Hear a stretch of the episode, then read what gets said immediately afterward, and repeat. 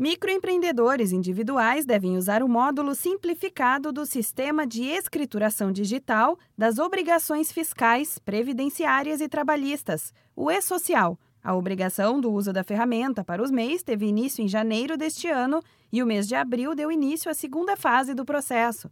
O consultor do Sebrae São Paulo, Silvio Vucinic, explica que o MEI que não tem empregado está dispensado de usar a ferramenta já os microempreendedores que possuem um contratado têm obrigação de utilizar o e-social. O MEI que não tem empregado, né, é, a princípio não tem nenhuma obrigação aí com o e-social. O MEI que tem um empregado, ele é obrigado a utilizar o e-social. Então, o que muda é que agora ele vai prestar as informações, né, relativas ao trabalhador dele, né, todas as movimentações trabalhistas, eventos, né, que eles chamam trabalhistas, o MEI vai passar a prestar através da plataforma do e-social.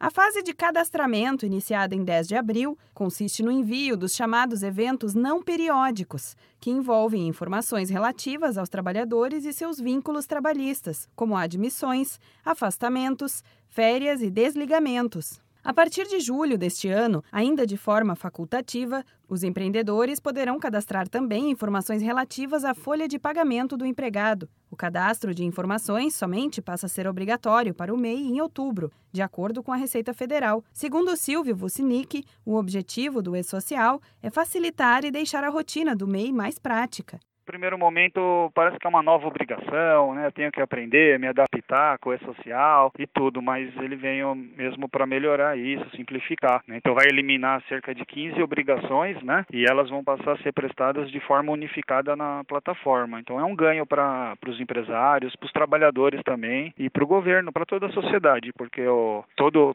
o trabalhador recebeu a remuneração, lá consta o desconto da previdência, isso já vai para o sistema da previdência. Então quando ele for se aposentar requerer qualquer benefício já tem todas as informações, né?